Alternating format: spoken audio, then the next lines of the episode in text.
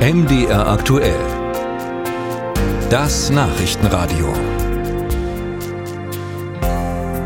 Stellen Sie sich vor und wir hoffen natürlich nicht, dass es so ist. Sie sind schwer krank und Sie hoffen auf eine rettende Organspende. Also zunächst mal auf Menschen, die zur Spende bereit sind. Derzeit warten etwa 8400 Menschen in Deutschland auf ein Organ, sagt die Deutsche Stiftung Organtransplantation. Aber es gibt chronisch viel zu wenige Spendende. Und deshalb hat der CSU-Politiker Stefan Pilsinger einen Vorschlag gemacht. Er sagt, wer sich nicht zu seiner Spendenbereitschaft äußert, der soll 10 Euro mehr im Monat an Krankenkassenbeiträgen zahlen.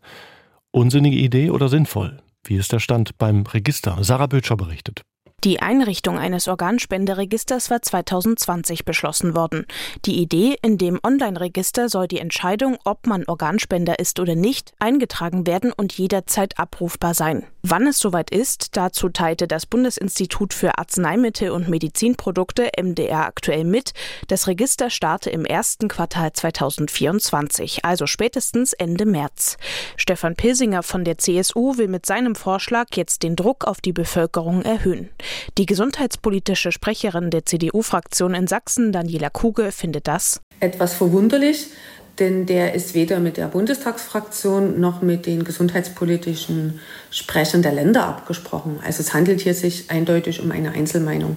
Als Lösung für den akuten Mangel an Spenderorganen sieht Kuge die Widerspruchslösung. Heißt, jeder ist automatisch Spender, bis er oder sie aktiv widerspricht. 2020 wollte das schon Jens Spahn einführen, im Bundestag scheiterte er aber damit.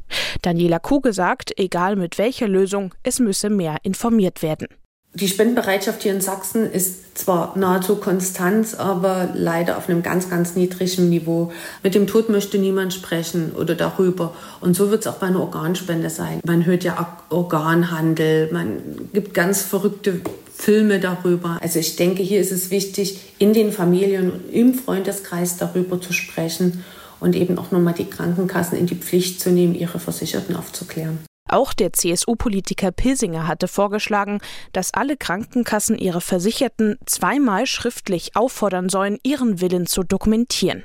Die Techniker Krankenkasse teilte dazu MDR aktuell mit, man verteile aktuell noch kein Infomaterial zum Register, da noch nicht klar sei, wann es genau komme. 10 Euro mehr im Monat, das bedeutet einen zu hohen Verwaltungsaufwand, meint die AOK Plus. Und der Sprecher des AOK-Bundesverbands Kai Behrens sagt, ja, generell stehen wir positiv zum Thema Organspende bzw. halten es für sinnvoll, zu Lebzeiten eine Entscheidung darüber zu treffen. Aber mit Sanktionen jetzt gegen Versicherte vorzugehen, die ihre Haltung zur Organspende nicht dokumentieren, das sehen wir skeptisch. Bundesweit gab es im vergangenen Jahr 965 Spenderinnen und Spender. Davon kamen 126 Menschen aus Sachsen, Sachsen-Anhalt und Thüringen. Die Zahlen sind damit wieder leicht angestiegen, trotzdem bleibt der Mangel an Spenderorganen groß. Musik